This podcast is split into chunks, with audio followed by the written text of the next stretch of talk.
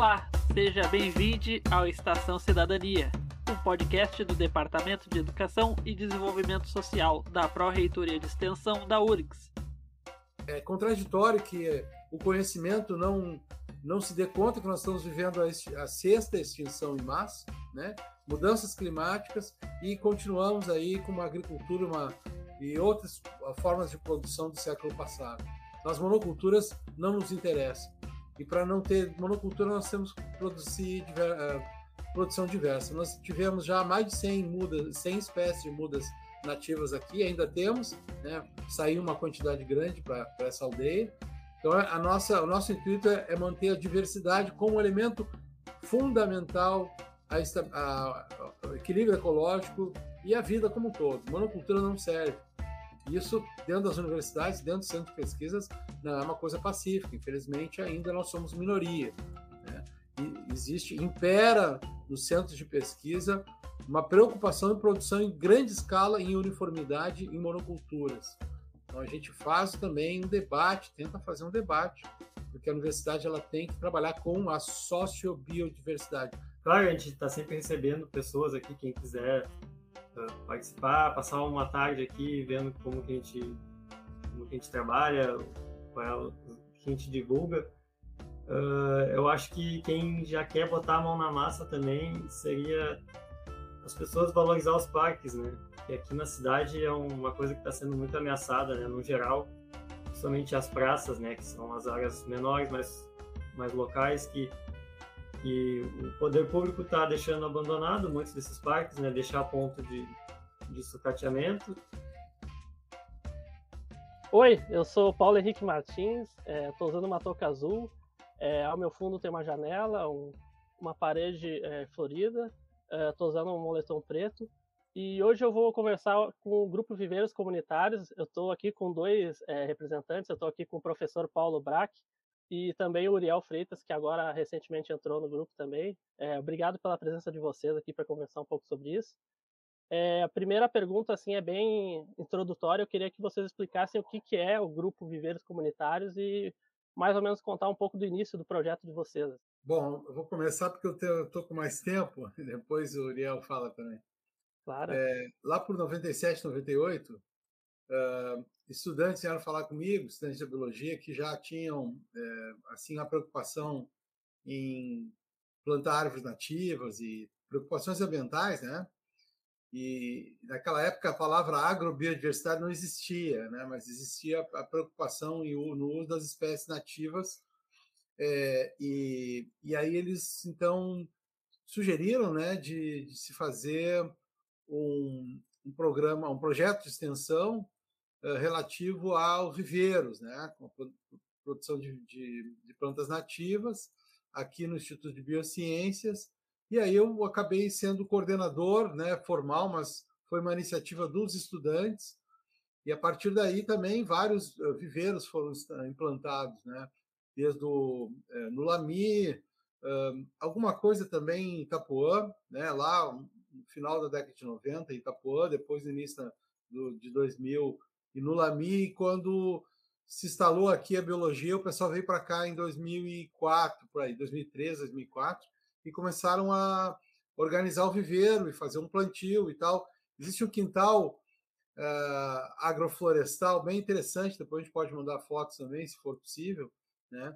E a partir daí, então, houve, além da, da produção de mudas, né, é, um envolvimento com comunidades, Lá no Lami, principalmente, tinha uma, uma atividade chamada Ocupação Verde, em que o pessoal chegava lá junto com as comunidades, já tinha todo um estudo também é, com, com a comunidade, assim, no sentido de ter uma integração entre a universidade, né, e as escolas e as comunidades também como um todo, né, é, e aí na, na, reserva biológica Lami foi um espaço bem importante lá que, que a gente conseguiu trabalhar, né? Tinha uma parceria boa com a Secretaria Municipal do Ambiente na época, foi lá pelos anos 2000 até 2004, né? Depois acabou o governo popular, né?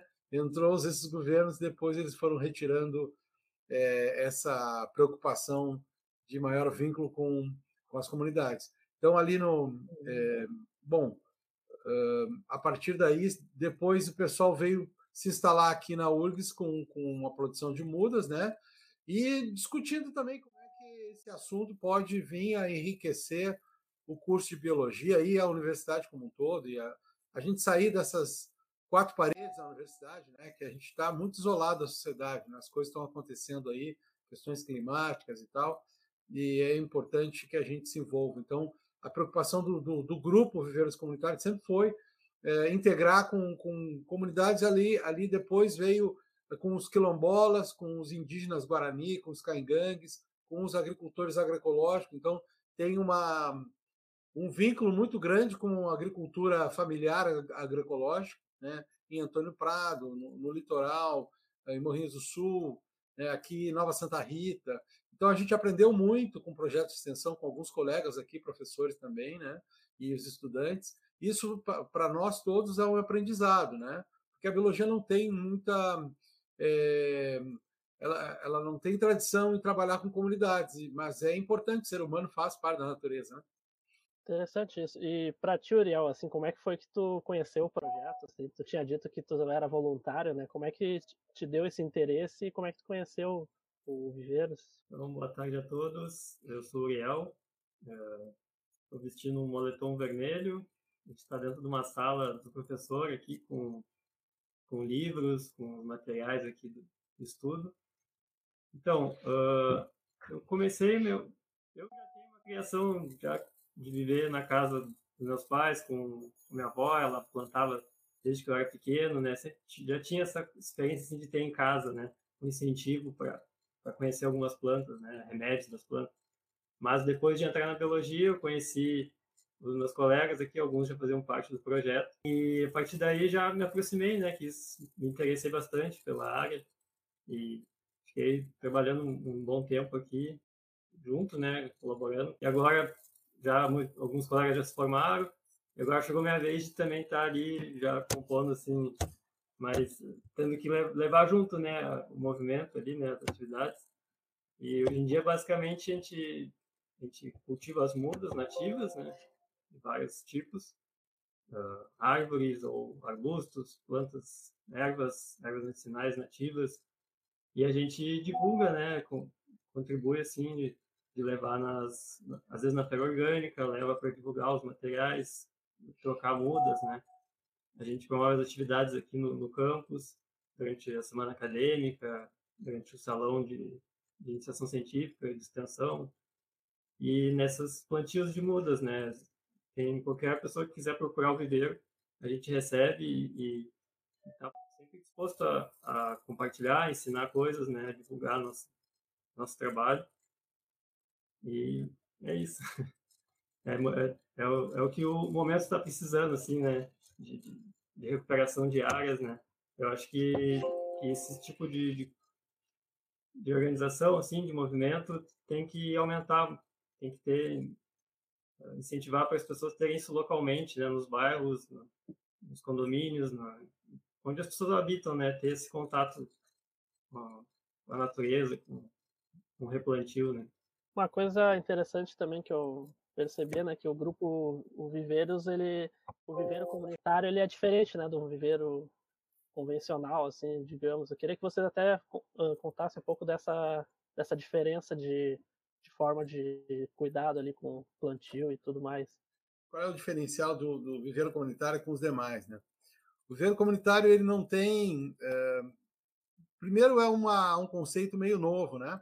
É, e ele não tem como intuito produção comercial, né? A produção em quantidade de mudas, né? E sim a, uma produção uh, diversa, né? Com plantas nativas sem interesse comercial e ao mesmo tempo também é, tendo buscar formas de, de, usar recipientes que não sejam sempre os mesmos recipientes de plástico, mas infelizmente muitas vezes a gente não tem opção, né? É, e, e, uma questão fundamental não é vendas, a gente não vende porque a universidade não tem esse intuito também né, de vender mudas, e sim fazer trocas, é, trocas junto com a gente leva mudas e traz sementes né, das comunidades e é o troca de saberes também, né? Então é um troca-troca, é, é, um crescimento conjunto, né? É uma extensão e comunicação, porque a palavra extensão a gente O próprio Paulo Freire já tinha muito tempo, né? tem um livro chamado, chamado é, Extensão ou Comunicação. Né? Ele diz que a palavra extensão não seria a palavra correta, porque estender significaria, né? E aí infelizmente continua ainda hoje, que a, a, o, o espaço de conhecimento é a universidade, e aí ela vai transferir o conhecimento para a comunidade. Tipo assim, é unidirecional. Para nós é bidirecional. Né? A gente aprende muito mais, às vezes, com, aprende mais com, com as comunidades. Então, esse é um diferencial. A gente vai aprendendo uh, até com base naquilo que os agricultores plantam, que é aquilo que eles têm interesse, que mudas eles querem. Os indígenas, por exemplo, eles têm interesse em algumas árvores que que fazem parte do seu da sua cultura, o lado espiritual também, o caso do pindó, o caso da, do imbé, é o caso da guajuvira, o caso do cedro, e a gente muitas vezes vai atrás dessas árvores que eles têm interesse para produzir, produzir. Saiu esse alguns meses atrás é, 300 mudas para uma aldeia indígena aqui na Lama do Pinheiro, né? Aqui do nosso viveiro. A gente tem um trabalho com uma ONG IACAN, né? que também nos ajuda, nos dá é, matéria eh, terra, né? Terra preta e saquinhos, enfim. Então tem uma parceria bem importante aí. E, então, uh, e a gente vai descobrindo também como é que isso é um aprendizado também, porque no caso a universidade ela tem os três, uh, tem o tripé, né? É ensino, pesquisa e extensão. A gente faz pesquisa também porque temos conhecimentos uh, relacionados a, a, plantas que não existem em literatura, né? E um dos pontos, para finalizar aqui minha fala, que a gente vem tratando muito hoje, é a questão das punk, né? Depois a gente pode até passar um documento que a gente tem aí, até uma apresentação que nós vamos fazer no, no salão de extensão, né? É, em relação à, à questão das plantas alimentícias não convencionais, que a gente está aprendendo muito e a gente quer disseminar mais esse, esse assunto, é, e trocar também com as comunidades conhecimento para que a nossa a gente chama é, biodiversidade pela boca, né? Que a nossa alimentação pode ser um espaço para a gente diversificar a produção. E aí a gente faz também um contraponto e uma crítica muito forte ao modelo hoje que impera no Brasil. Também tem o um lado político, né? A gente faz uma crítica, inclusive, na universidade. É, é, é, não é, é contraditório que o conhecimento não não se dê conta que nós estamos vivendo a, a sexta extinção em massa, né? mudanças climáticas, e continuamos aí com uma agricultura uma, e outras formas de produção do século passado. Então, as monoculturas não nos interessam. E para não ter monocultura, nós temos que produzir diver, uh, produção diversa. Nós tivemos já mais de 100 mudas, 100 espécies de mudas nativas aqui, ainda temos, né? Saiu uma quantidade grande para essa aldeia, então, a nossa, o nosso intuito é, é manter a diversidade como elemento fundamental ao equilíbrio ecológico e a vida como um todo. Monocultura não serve. Isso, dentro das universidades, dentro do centro de pesquisas, não é uma coisa pacífica. Infelizmente, ainda nós somos minoria. Né? E existe, impera nos centros de pesquisa uma preocupação em produção em grande escala, em uniformidade, em monoculturas.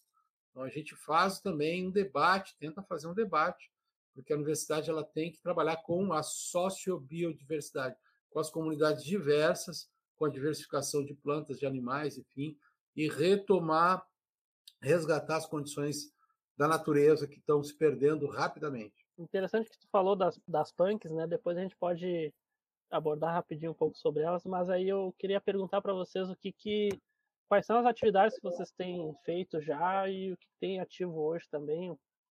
Contar um pouco dessas atividades. É, tu já citou né, a questão dos grupos quilombolas também, comunidades indígenas.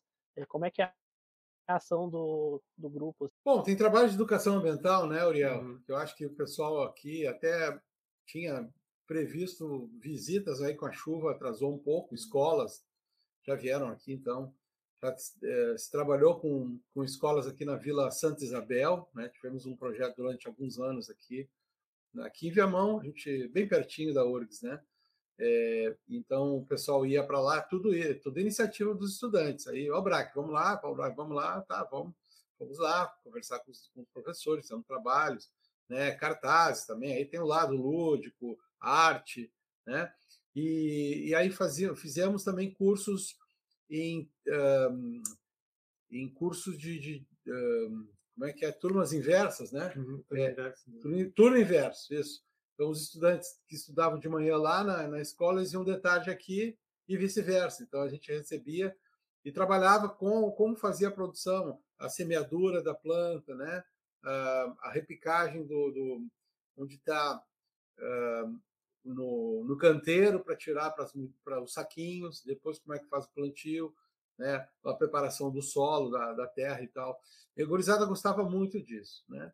Só que é um trabalho difícil porque as escolas hoje estão desestruturadas para esse tipo de atividade. Os professores estão sobrecarregados de aula, né? não existe estímulo para isso, então nós não tivemos mais condição de continuar com o trabalho nas escolas. Está muito difícil trabalhar com escolas hoje, porque é, o desincentivo na educação é muito grande. Né? Mas, de qualquer maneira, eu acho que com punks aí já fizemos oficinas com punk, fizemos uma cartilha, a cartilha das punks, depois, se vocês tiverem até forma de colocar alguma imagem também, a gente disponibiliza. A cartilha, uma cartilha de punks uh, de 2015, né?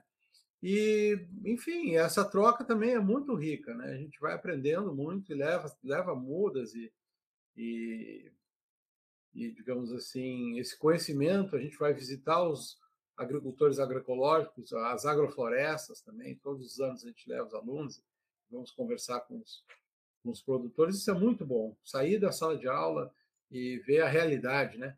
Eu acho bem interessante isso, porque acho que esse é o caminho mesmo, né? Não tem como tu disse, né, ensino, pesquisa extensão é, é exatamente isso, né?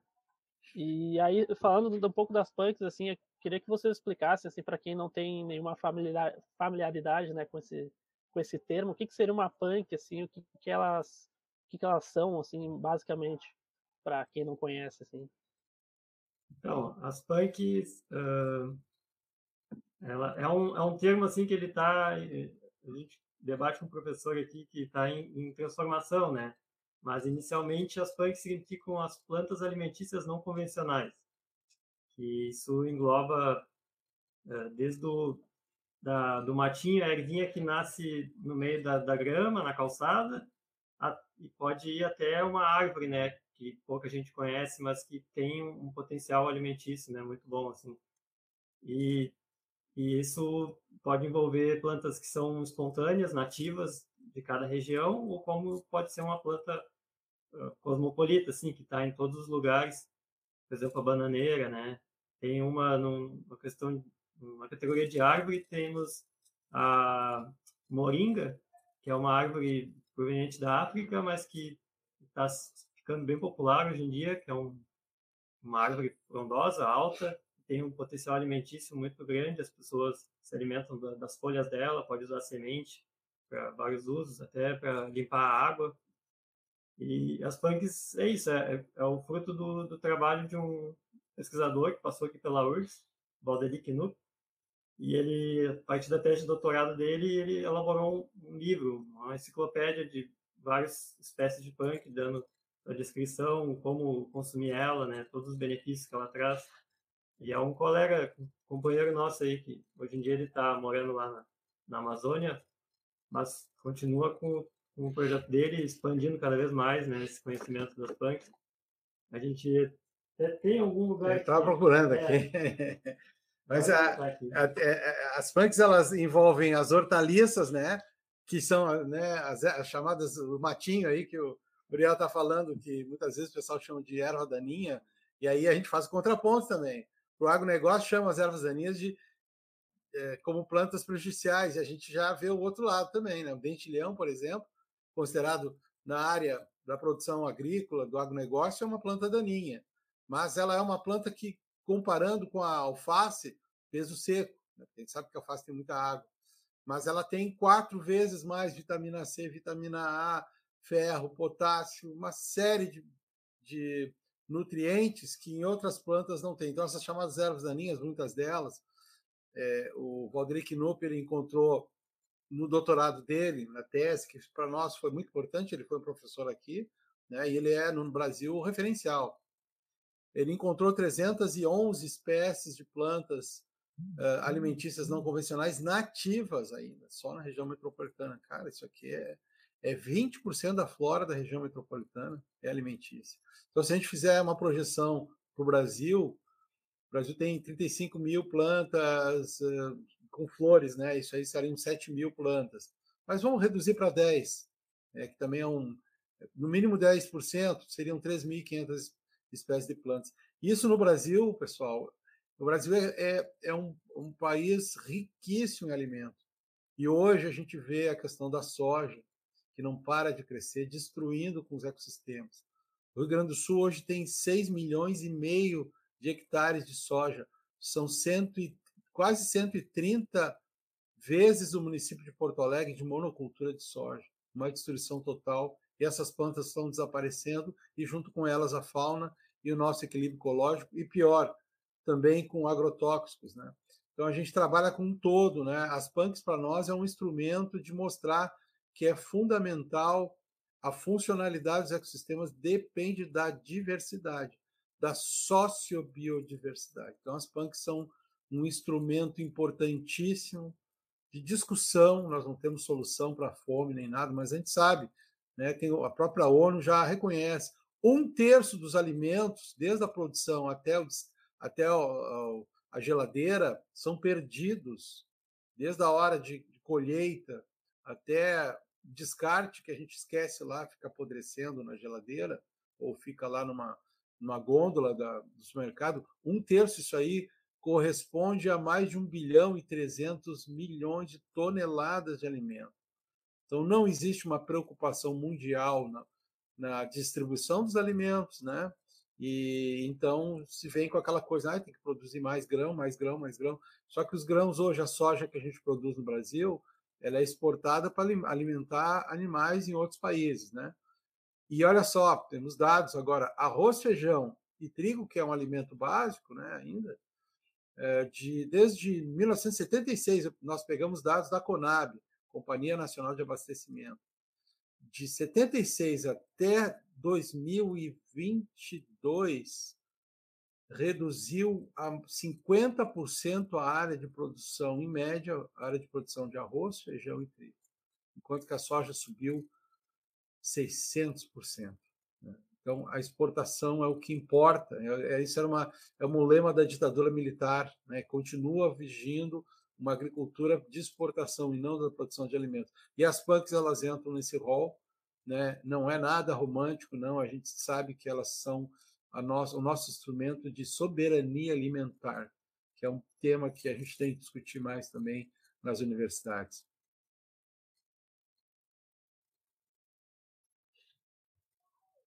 Inclusive, então, eu vou, vocês têm disponibilizado né, no site de vocês né, a cartilha das punks. É exatamente Sim. isso, né? Eu vou deixar disponibilizado na descrição daí do programa também para o pessoal. Inclusive o site de vocês, né, ele tem bastante conteúdo também relacionado ao tema. E aí eu queria ainda, bom, é, que tu tocou né, na questão do agronegócio, né, da, e dessa questão da sociobiodiversidade, né, que é, que é uma, realmente, como a palavra diz, né, tem o social, o biológico e a diversidade que, que se complementam, que se juntam. Isso vai totalmente de contra uh, ao que a lógica, né, monocultura, né, de de, da questão do, da, do agronegócio e tal. Então, eu acho que é exatamente nisso né, que tu diz que se diferencia né, o viveiro comunitário, é, essa questão do cuidado com, com, o meio ambiente, assim, no geral, né? E como é que eu queria uma, uma pergunta que eu faço também é, é já é já é já é um tempo, né, que a gente vê que as coisas vão piorando e tal. Então, eu queria que tu desse um panorama geral do que que como que anda a situação hoje em dia, quais são os, os principais problemas que os viveiros encontram hoje em dia. Vou começar aqui pela nossa situação.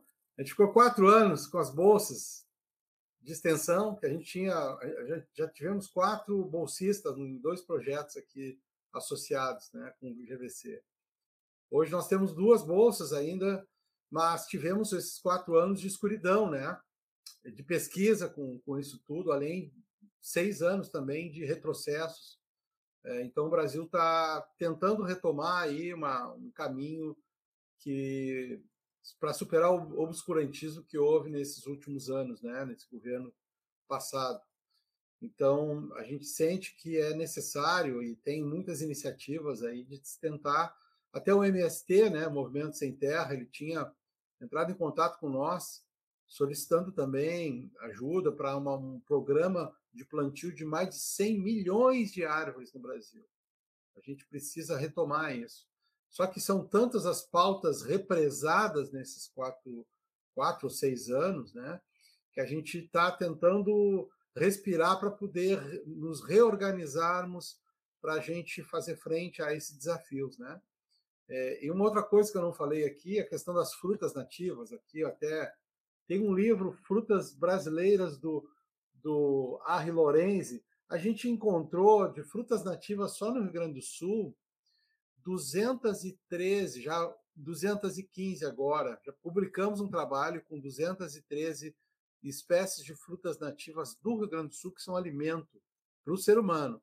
Né? Se a gente pegar os animais também, ou fora o ser humano, isso daria um número maior. Mas nós temos um, uma oferta gigantesca e, e, muitas dessas frutas estão sendo usadas em outros países. Né? Então a gente produz aqui no viveiro comunitário né? É, araçá, que foi levado para a Austrália, né? e aqui não tem plantio comercial e lá tem. A goiabeira serrana, que foi levada para Nova Zelândia, né? aqui no, Rio Grande do Sul, onde é o, o berço dessa planta, aqui no sul do Brasil, foi levada para lá. Aqui não tem viveiros comerciais, não tem produção dessa fruta, e ela é uma das principais frutas na Nova Zelândia. Né? E assim vai, a própria pitangueira já é utilizada em várias partes do mundo, os mutiás tem até o nome de jelly palmo, palmeira geleia, né? É, nos Estados Unidos, na Europa é usado também. Então a gente depois descobriu, e a internet é muito bom com isso, né? Lá no início do GVC a gente não tinha tanto acesso como temos hoje.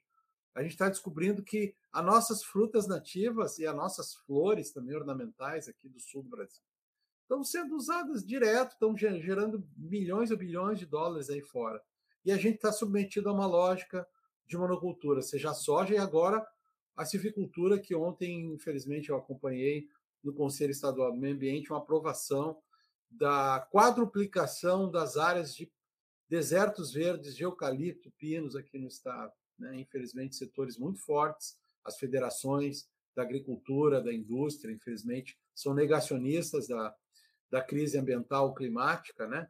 E continuam ainda tentando é, flexibilizar ao máximo a nossa legislação e as nossas políticas ambientais. A nossa Secretaria de Meio Ambiente aqui está totalmente é, submissa a uma lógica de monoculturas, de produção meramente né, de grãos, etc., de pasta de celulose para exportação, enfim. É, e o governo federal a gente espera que, que mude aí a lógica, mas a gente sabe que ainda é pouco tempo, né? É, o governo municipal, a gente não precisa nem dizer a situação que passamos aqui nos parques que estão sendo concedidos, destruídos, acompanhamos aqui o Parque da Harmonia também, né? E isso também é aprendizado para nós, né? É extensão, porque a gente também trabalha entender o processo da, da, de uma liberação de uma concessão, a parte ambiental, a gente tra trata isso com os alunos, os alunos participam também é, desse, desse entendimento de como que o neoliberalismo está destruindo mesmo a natureza e nos levando ao abismo né, climático-ambiental. Então, nós aqui, talvez, né, Uriel, acho que como GVC, a gente está como uma cepa de resistência aqui, entre outras, né? A universidade tem que fazer isso. Nós estamos vivendo um, um, uma situação emergencial mundial. Aí eu acho que nós temos que atuar mais. Eu até faço minha culpa de necessidade de me articular mais com outros professores, com mais alunos, a gente fazer debates. A situação que aconteceu agora, né, no Rio Taquariantas, né, uma calamidade, mas isso também tem um, uh, um componente humano, né, a destruição das cabeceiras nos campos de cima da serra, as matas ciliares sendo destruídas, né, e uma flexibilização das áreas de preservação permanente na beira dos cursos d'água, né, e que justamente esses esses mesmos setores econômicos imediatistas que estão destruindo a natureza, querendo flexibilizar, eles são aqueles uh, setores que não querem proteção de mata ciliar, não querem. Eles querem plantar até e até se pegar as estradas a gente vê até a soja sendo plantada quase até o asfalto, né?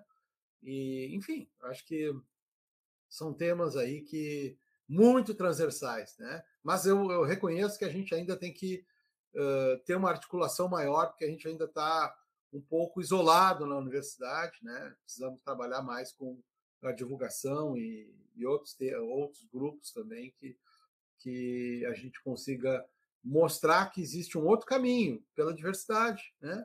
O caminho da sociobiodiversidade é fundamental, os territórios da, da sociobiodiversidade. Nós temos que retomar. E hoje a gente está aprendendo também que existem esses territórios, os quilombolas, né? os caingangues, os, uh, os guaranis, né? os charruas, a pecuária familiar lá na, na região ali de Bagé, nós temos lá até está ganhando um, um prêmio, um, um, documentário que lá no, no Festival de Gramado, um, justamente sobre o Pampa e as comunidades de, da pecuária familiar, né? Coisas que a gente está aprendendo, a gente vai no campo lá com os alunos em disciplinas de trabalho de campo e vamos conhecê-los. A gente não conhecia tudo isso. Também está se abrindo uma cortina de conhecimento para esse olhar da sociobiodiversidade. A biologia ainda está um pouco presa em fauna, flora, mas esqueceu que o ser humano também faz parte, né?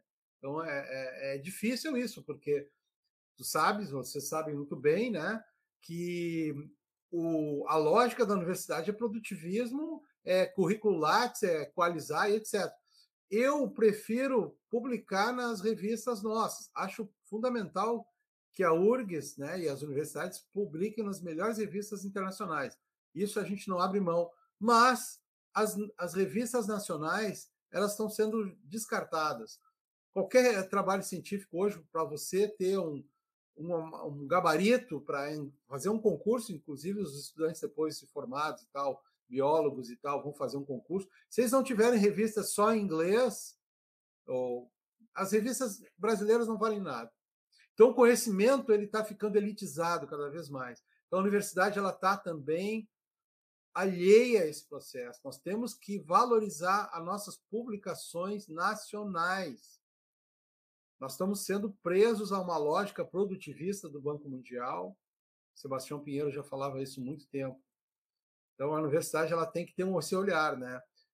Nós estamos ainda muito presos a uma lógica produtivista que nos alheia à, sociedade e, e a esses, é, esses quadros de dramáticos que a gente está vivendo aqui com relação ao que aconteceu recentemente aqui no Vale do Rio Taquariandas e lá na Líbia também, que morreram milhares de pessoas depois de enxurradas, de ciclones, etc. Esses fenômenos vão continuar acontecendo. Então, a gente tem que parar um pouco para pensar que caminho a sociedade vai ter né, e como a universidade vai, uh, vai se dispor e vai enfrentar isso de forma articulada. E eu acho que os projetos de extensão têm esse papel. Perfeito, eu também concordo plenamente, assim. E, e, isso e aí até também é, tu tinha citado nas quilombolas é, também é um assunto legal de falar assim como é que foi para vocês essas ações que teve que ocorreram assim né porque existe esse esse respeito né ao chegar no local e e como o projeto de extensão uh, deve ser feito é, tu ouvir tu respeitar e fazer a troca, né, ao invés de ser uma coisa de cima para baixo, entre aspas, né? E aí eu queria que vocês contassem um pouco dessas experiências no, com, com comunidades indígenas também, como é que foi essa, essas trocas, assim. Bom, uh, eu não sei como que foi no início, assim, das primeiras vezes lá, que talvez Beck tenha alguma, um relato dessa época, mas às vezes que, eu, que a gente participou, uh, já já estava estabelecido um, um, um, laço, né, um contato com, com, as comunidades. Algumas a gente começou a frequentar pela primeira vez em 2018, como lá em Itapuã, né, e a, a URGS uh, colabora, assim, tem uma presença lá, mas da área da biologia foi foi uh, reconstruído assim esse contato e a gente fez alguns plantios lá, né, e participou de algum, alguns eventos, né, teve até por um momento fizemos uma, uma horta lá dentro, assim, em parceria com o viveiro, mas também muitos plantios de mudas, né? E, e às vezes é, é, é, é, sempre muito rico, né? Muita troca, muito conhecimento que, que as pessoas têm, né? Sobre, sobre, o uso de algumas plantas, histórias de, de infância, história dos mais velhos, né? E, saber que, que eles, às vezes, uma muda tem um, um valor, assim, um significado muito muito mais importante do que uma coisa material, né, fabricada. O valor que as pessoas dão para um ser desses, né, uma muda, vai se tornar uma árvore, vai se tornar um, uma, uma fonte ali, né, de, de informação para as outras gerações também. E, ver o reconhecimento que as pessoas têm por isso, né, que às vezes as, ir num viveiro comercial, comprar uma muda e plantar e e às vezes as pessoas acabam não, não cuidando, né? Ou então só se obriga porque comprou a, a, a planta, né? E é outro tipo de relação, né? É totalmente diferente disso. É, é realmente uh, uma, um, uma conexão mesmo, né? Com a terra e com estar cuidando de outro ser ali que vai ficar ali depois da gente ainda, né? O significado é diferente do nós aqui mais é. urbanos, né? Isso. O significado é, no caso de plantas dos indígenas, tem significados que a gente não, não consegue perceber. Até tem nomes científicos que é, nós usamos e que os indígenas usam outros nomes, né? O nome pitanga, capororoca, butiá, araçá, vá são todos nomes, nomes de origem tupi-guarani ou outras, outros povos indígenas. E a gente às vezes não entende a etimologia, a origem dessas palavras. Eu tento descobrir, mas eu levo tempo e, e tem alguns uh, colegas que dizem, olha, não adianta entender porque o significado desse nome ele, ele vai além da, de uma mera tradição, tipo uh, Guajuvira, vira e vira é árvore, né? Guaju, não, não sei bem o que seria, mas uh, Ibira, Ibira, Ibirapitã seria a pitã vermelho, né? Em geral, vermelho. Ou cuitã, pitã é vermelho. Ibira é árvore, né?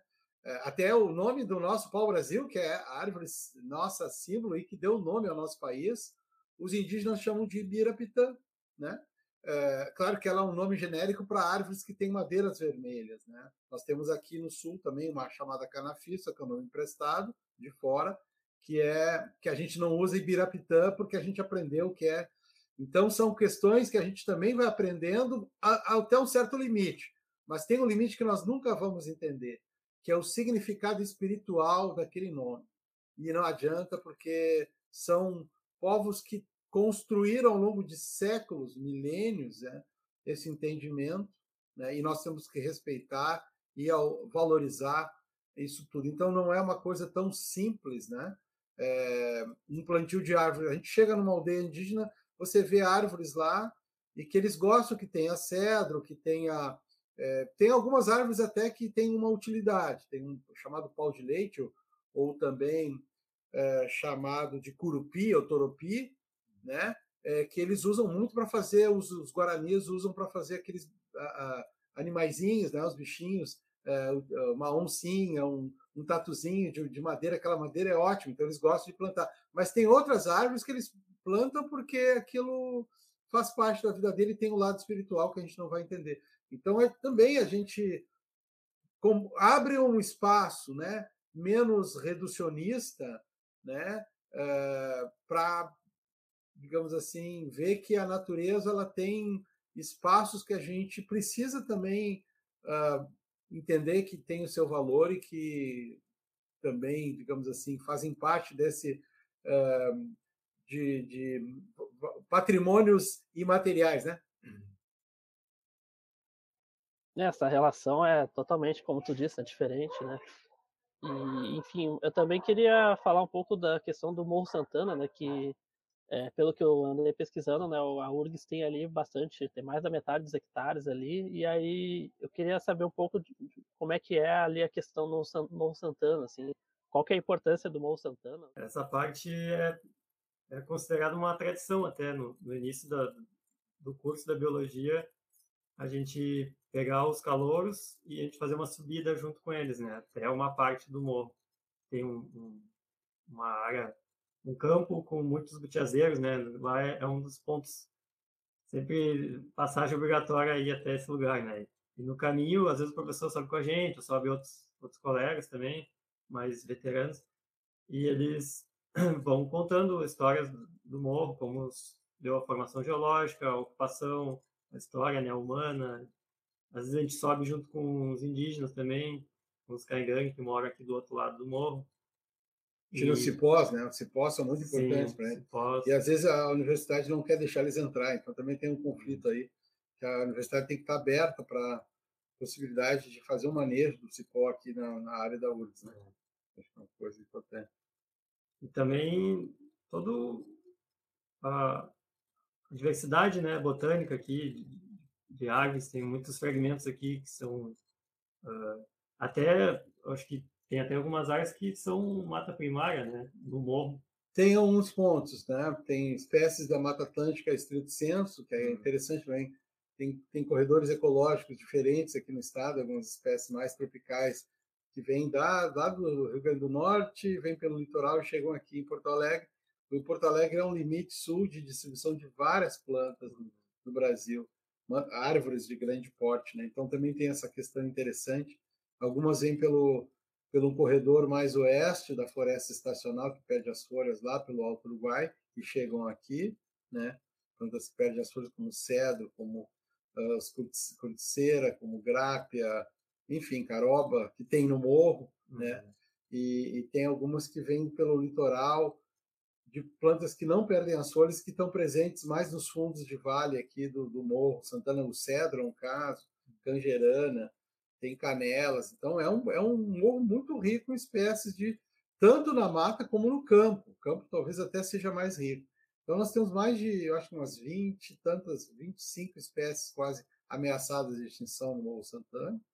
É, a questão da, da unidade de conservação, ela foi reconhecida pelo Conselho Universitário, pelo Consumo, lá para 2006, se não me engano. Ela foi considerada como uma área de proteção, mas ela nunca foi enquadrada legalmente no, no Sistema Nacional de Unidades de Conservação. Então, a gente ainda está devendo um enquadramento do, da categoria de unidade de conservação. Isso ainda está parado na URGS. Então, é, infelizmente, é uma área mu, muito vulnerável. Por outro lado, é uma área que a gente pode fazer aulas, gente tiver segurança, então é, é um ponto importante também. A gente quer ter aulas fora da, da, sala de aula, né, nos quatro paredes, ir para o campo ali ver flora, fauna, né? Tem até os micos aí que estão aparecendo agora. Tem uma questão que, que às vezes o pessoal fica preocupado, que eles estão próximos das casas e tal. Mas, enfim, tem uma ave fauna aí com mais de 100 uhum. espécies, 100, 150 espécies de aves. Né? 150 espécies de árvores também. Né? Então, é riquíssimo esse morro. E ele está sendo, de certa maneira, abandonado também, eu acho, pela universidade é importante a gente se reapropriar do morro até para voltar a ter aulas, sejam aulas de, uh, de, de, graduação, né? sejam atividades de extensão e atividades com as escolas. Já fizemos caminhada, subida, no dia do desafio, 31 de maio, se não me engano, é, o dia do desafio com as escolas aqui de Viamão, eles nos convidaram, os professores convidavam para a gente subir o morro com eles. Era muito divertido, né? Então, é uma área que, se nós não ocuparmos, ali também tem uma disputa com grupos né, é, que criminosos, aí, que às vezes vêm descartar carros e tal. Mas quanto mais a gente ocupar esse espaço, é, a gente também vai evitar, ou pelo menos né, é, fazer com que essa área não fique abandonada para outros usos. Né? É, e também a área da URGS faz fronteira com áreas que já a pressão imobiliária já está alcançando, né?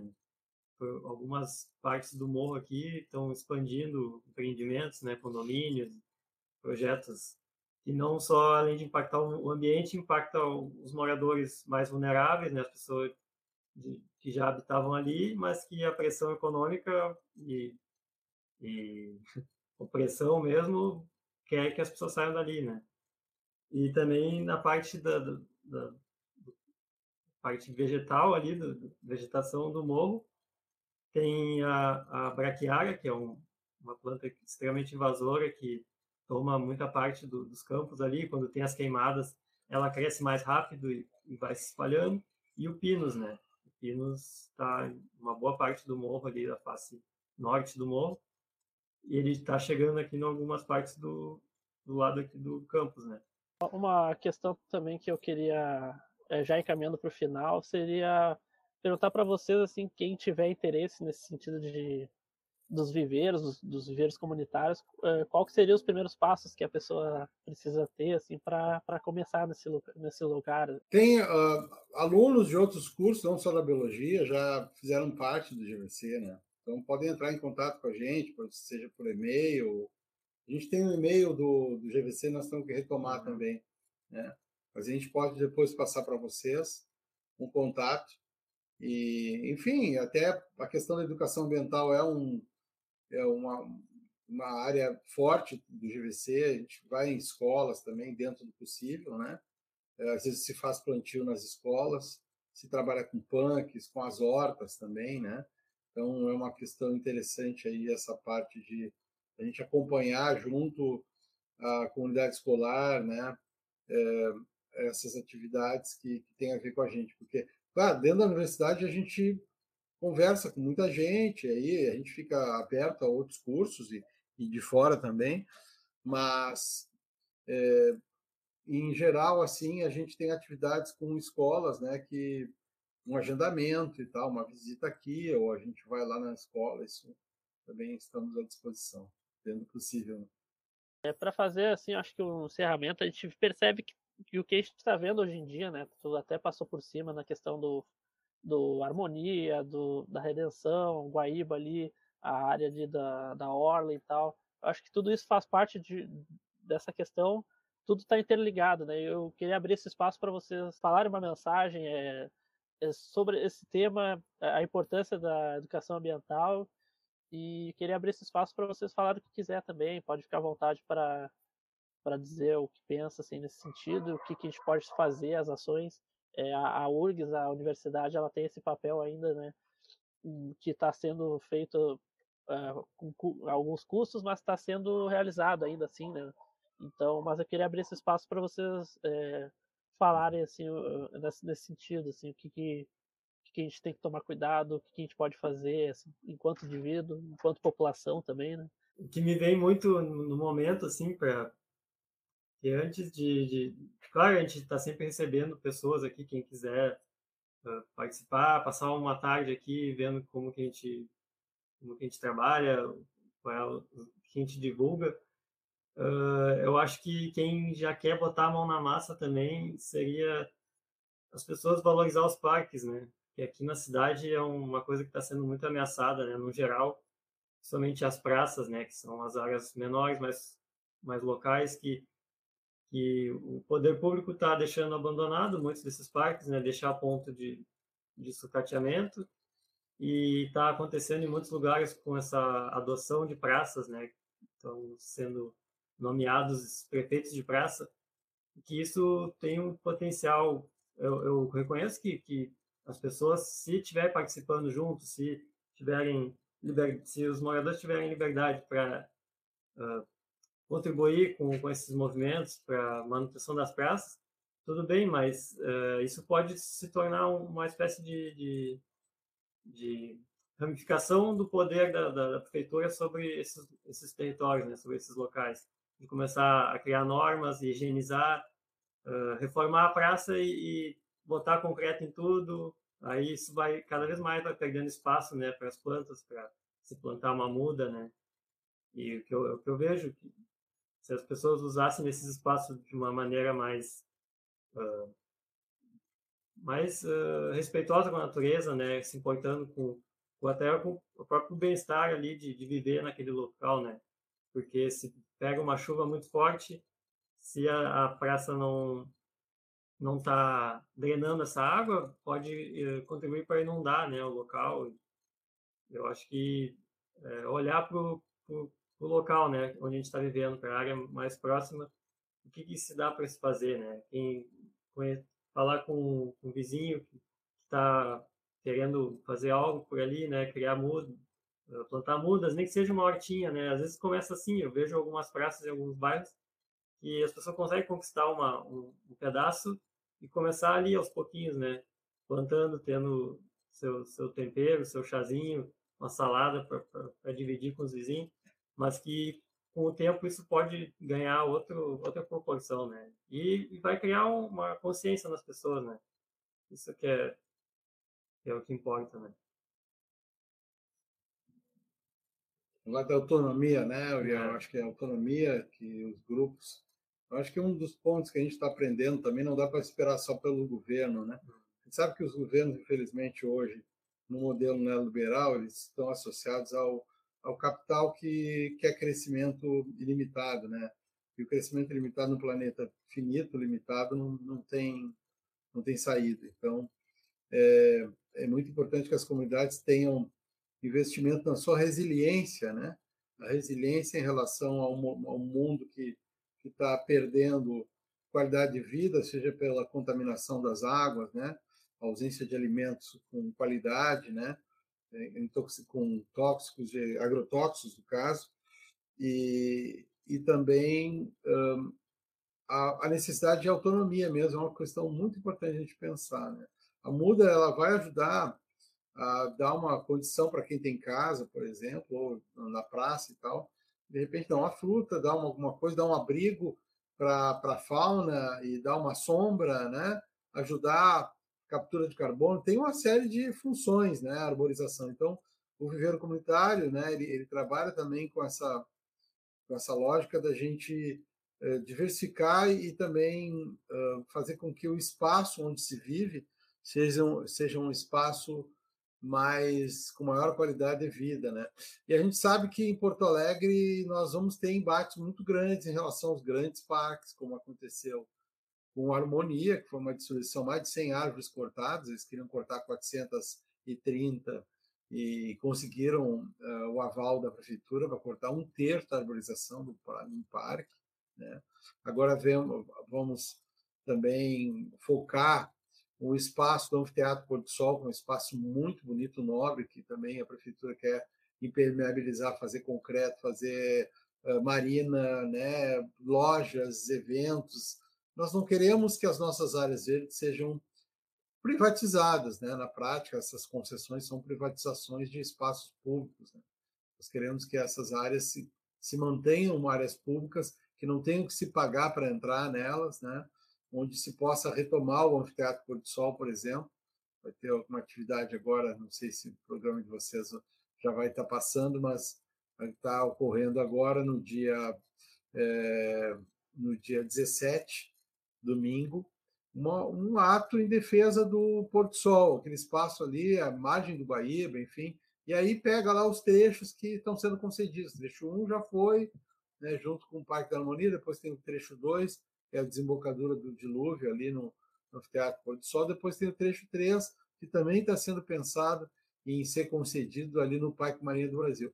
Então, são áreas que é, já vimos isso ali no, no Parque Farroupilha, né, o Refúgio do Lago, que era um, um orquidário ali, que era para ter para manter coleções de orquídeas e tal, que foi entregue para o setor gastronômico, né? Já fizeram um cercado, já tem guardas ali, então tu não pode entrar a qualquer hora e tal, né? Então já tem áreas que estão sendo cercadas dentro do Parque Falpira. Já tem um deles que é o próprio uh, auditório Araújo Viana, que tem um cercado que eu me lembro quando era criança, a gente deitava ali naquele uh, naquele gramado que fica em volta do uh, do anfiteatro, né? Uh, aquele gramado era muito bom de rolar, a gente rolava, brincava, tomava chimarrão lá e tal ele está cercado agora, não dá para entrar mais. Aí tem já um, um estacionamento mais de mais de 35, quase 40 automóveis lá dentro, só para esse pessoal aí. O Harmonia, eles criaram um estacionamento para 1.500 automóveis. Eu fui na Harmonia agora, lá no acampamento Farroupilha, agora, me pediram para falar um pouco sobre a questão do parque lá, no, junto com os Gaudérios, né? Eu cheguei lá para botar automóvel, cheguei tarde, até ia de ônibus, alguma coisa, não deu. 50 reais, acima de 10 minutos, tu paga 50 reais para estacionar o carro para uma empresa privada. Quer dizer, 50 reais para estacionar um carro numa área pública, até pouco tempo. Então, é um roubo que está acontecendo aqui na cidade. É um, é um descaramento. Do, eu tenho que falar palavras fortes, mas eu não tenho outras, pessoal. Esses governos perderam a vergonha. Aqui nós tivemos aí a Corsã também vendida, recentemente, a CE, e agora nós temos apagões toda hora também, né? Dias sem luz, por empresas privadas, uma delas até com, é, no caso da Corsã, aqueles empresários lá da, da loja da, da Americanas, né, que deram um desfalque de 40 bilhões de reais. Eles são os donos da nossa água. Nós estamos perdendo tudo, a privatização da vida. Isso é, água é vida, né? Então nós estamos vivendo um momento bastante complicado. Não quero assustar ninguém aqui, mas é um cenário em que a universidade ela tem que estar aberta a isso. Eu diria o seguinte: coisa bom que nós somos um serviço público, temos nosso salário que é pago pela sociedade, né?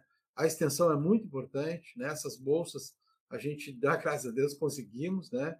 Mas que a gente quer um pouco mais de incentivo para podermos andar mais e que mais estudantes se insiram na extensão. Então a extensão é fundamental e a gente tem ainda esse privilégio aqui na URGS, né? É, isso não é mérito de nenhum reitor, nenhum administrador, é um mérito nosso de muita luta por muito tempo. E isso também eu acho que faz parte de uma política federal que, que é uma conquista nossa no Brasil, né? Como temos o SUS, temos ainda o ensino público nas universidades, pelo menos parte delas, né? Que isso é muito importante, que não pode ser deixado de se pensar nisso. Acho que é isso, né? O papel que a gente exerce aqui na universidade, é, apesar de parecer mínimo, assim, é, é, eu acho que é importante. O DEDS abrir esse espaço para ouvir vocês, para divulgar também o Grupo Viveiros, é, é uma dessas possibilidades que a gente tem de poder fazer uma diferença. E, e aí eu queria também agradecer vocês aqui por terem é, conversado com a gente. É, vocês querem falar um pouco das redes sociais, onde pode encontrar o Grupo Viveiros? A gente está reorganizando. Temos alguma coisa no Instagram, né? Tem Instagram, sim. Tem Instagram, eu ponho, coloco alguma coisa no Facebook também, de plantas e tal. É, mas eu acho que no Instagram o pessoal está divulgando aí. É. Temos a nossa página e estamos com todos os relatórios das atividades feitas. Você pode clicar lá, tem um relatório de 2022, 2021, 2020. Nós estamos prestando contas à sociedade o que nós fazemos. Então, os relatórios estão todos lá disponíveis para as pessoas. Isso é muito importante a gente prestar conta do que faz. Né? Então, no site, então, a gente tem os relatórios e o Instagram também para contatar vocês. Então, é, queria agradecer de novo, né? Muito obrigado pela participação de vocês. E é isso, acho que a gente encerra por aqui o programa. Muito obrigado de novo e até a próxima, pessoal. Obrigado, gente. Obrigado. Gente. Assim termina mais uma Estação Cidadania. Muito obrigado pela sua presença. Acompanhe o DEDS pelo site e pelas redes sociais. Nos vemos no próximo episódio. Até mais!